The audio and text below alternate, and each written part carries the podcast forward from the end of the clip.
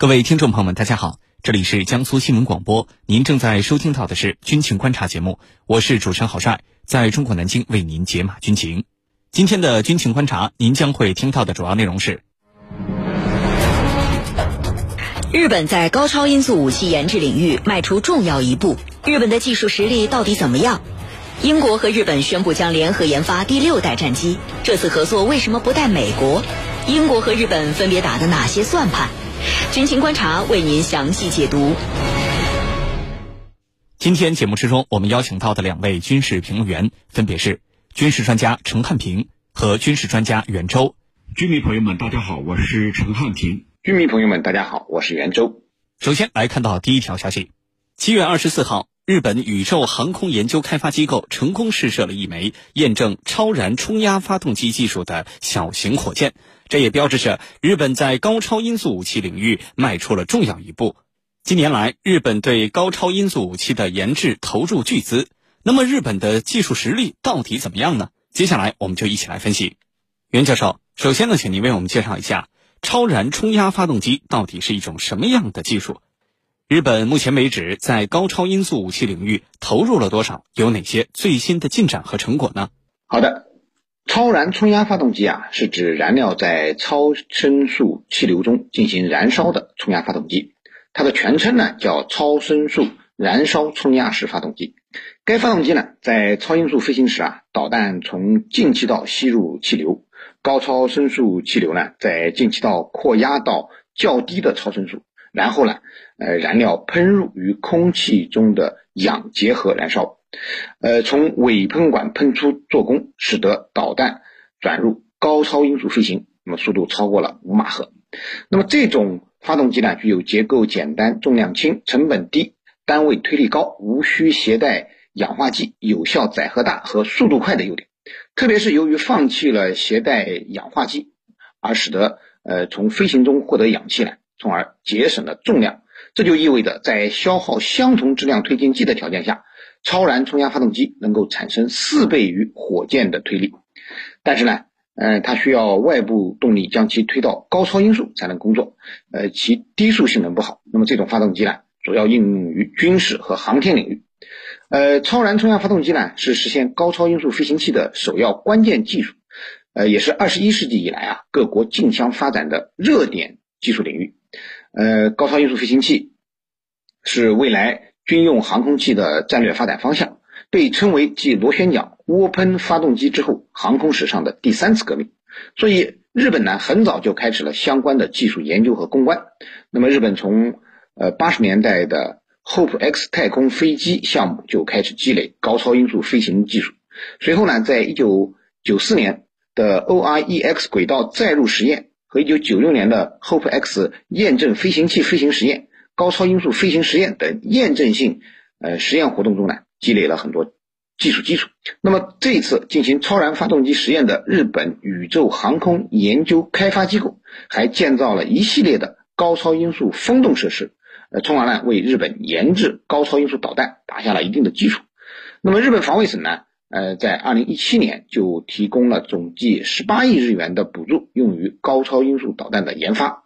随后呢，在二零一九年更是宣布了六十四亿日元研发高超音速发动机的这个技术。实际上，日本现在既在研究高超音速的巡航导弹，同时呢，还在研究高超音速的呃滑翔弹。那么这两种高超音速武器呢，呃，日本都有一定的研发。呃，日本还计划二零三零年开始列装，呃，也就是说啊，呃，现在这款发动机呃研制成功了，呃，使得日本在研发高超音速武器方面已经啊这个取得了一定的进展。那么，呃，日本这样明目张胆的扩张军力、发展尖端武器啊，啊，可以说值得我们警惕。主持人，好，谢谢袁教授。近两年，日本明显加大了在高超音速武器领域的投入力度，这是为什么呢？日本有哪些战略意图？请程教授为我们解答。这一次啊，日本在高超音速导弹方面可以说是正在重金投入啊，要打造日本版的高超音速导弹。日本版的高超音速导弹到底是什么？它又有怎样的战略意图呢？我们先来说日本的高超音速导弹，它的总体思路是三个方面。就是先发展早期装备助攻型的滑翔导弹，接着呢是同步攻关巡航巡航导弹的关键技术，最后呢是发展性能改进型助推滑翔导弹以及巡航导弹，这是三个方面。那么具体呢又有三个阶段，第一个阶段就是在近期发展携带这个双堆型。呃，弹头的这种助推滑翔导弹，呃，双锥形导弹，这是近期的。那么中期目标呢，是发展可以携带声阻比弹头的助推滑翔导弹。那最后一个阶段是远期的目标，就是发展巡航导弹。这是日本的三个目标，三个阶段。其实，日本自己的这个高超音速技术。实际上是，呃，很早之之前就有的，啊，日本是高超声速技术的一个强国，那么在高超声速材料，这主要是体现在材料方面，呃，材料还有一个呢是动力装置这些系统方面，它是比较强的，特别是这些年来，随着日本逐步抛弃了专守防卫的这个国策，就事实上已经架空了这个所谓的专守防卫了。那么，日本更加把重心放在高超音速领域啊，这个方面的技术潜力在逐步逐步向武器装备方面转移。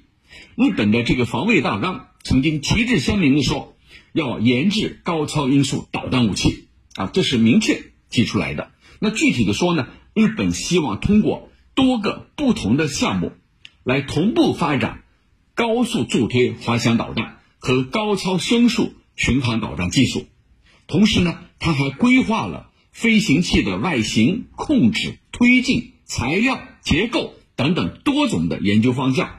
也就是说，日本方面是在重金打造、重金投入未来研发高超音速导弹。而日本所声称的这个先进导弹的目的，其实就是满足未来所谓的离岛作战任务。那么说到底，日本的做法有它的战略意图很清晰的。所谓的离岛作战任务，其实就是在渲染中国威胁，而渲染中国威胁的目的，又可以实现架空和平宪法，一步步走向所谓的正常国家。那么高速或者高超声速攻击型导弹的特性，它是在理论上。能够对周边国家构成威胁的，这就是说，日本它要打造的是未来和我们这个对抗的这种能力啊，它的企图已经体现出来了。它要打造的是这方面的能力，尤其是瞄准了美国这个印太战略。既然美国印太战略有这样的需求，那我日本赶快搭乘顺风车，把自己的实力提升起来。一步步架空和平宪法，走向军事大国的步伐，这才是日本真正的目的啊！你想成为真正的、真正意义上的大国，那么你军事要强大，这是日本基于过去它的历史发展所得出的经验和教训。既然你的军力要发展，那就要需要在很多先进的武器装备方面要成为第一方阵。日本认为，我就是要走在第一方阵。要引领整个全球的军事工业，这正是日本方面不遗余力要打造、要推出自己的高超音速导弹的真正的意图。主持人，好，上半段的节目就是这样，稍事休息，军情观察马上回来。